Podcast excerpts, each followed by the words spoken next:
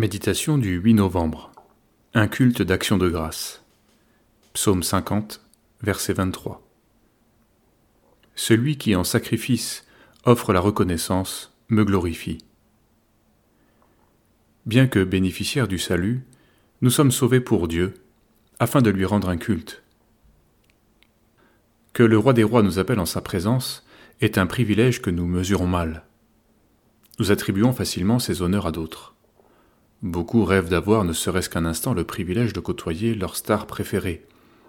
Mais que le Dieu créateur du ciel et de la terre nous invite en sa présence, cela ne nous enchante pas spécialement. Nous ne réalisons pas l'offense qu'une telle attitude représente. Cette grâce s'est manifestée de manière très concrète lorsque Christ s'est abaissé jusqu'à devenir un simple homme, afin de conduire à la gloire beaucoup de fils. Hébreux 2, verset 10. Voilà la grâce immense que nous sommes appelés à célébrer en nous approchant de lui. Le culte aujourd'hui se résume surtout au culte de soi-même.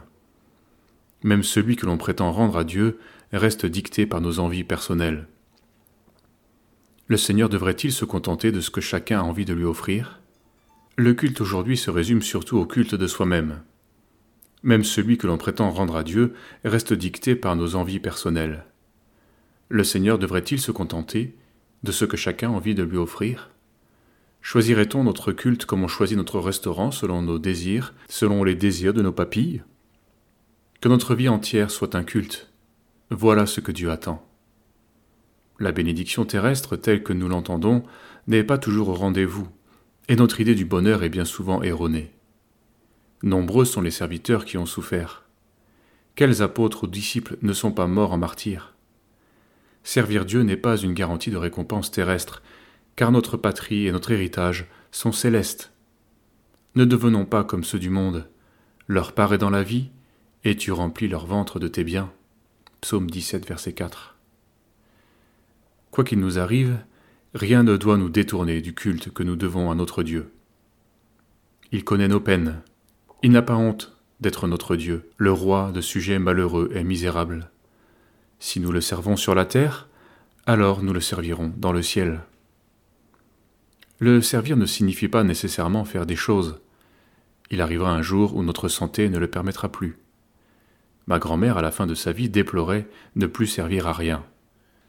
Elle ne pouvait ni agir, ni trop parler, et prier lui demandait tant d'efforts qu'elle n'y parvenait plus très bien non plus. Elle avait perdu ses parents, son mari, un enfant. Que lui restait-il? Elle croyait, et rendait encore grâce. Elle était témoin de la foi sur la terre. Tout ce que je peux faire, soi-disant pour servir, n'a de sens que si je l'accomplis dans l'action de grâce. Tu penses ne pas avoir de ministère? Rends un culte avec action de grâce, car Christ t'a fait hériter de son royaume. Ce n'est pas très glorieux à tes yeux, mais cela glorifie le roi.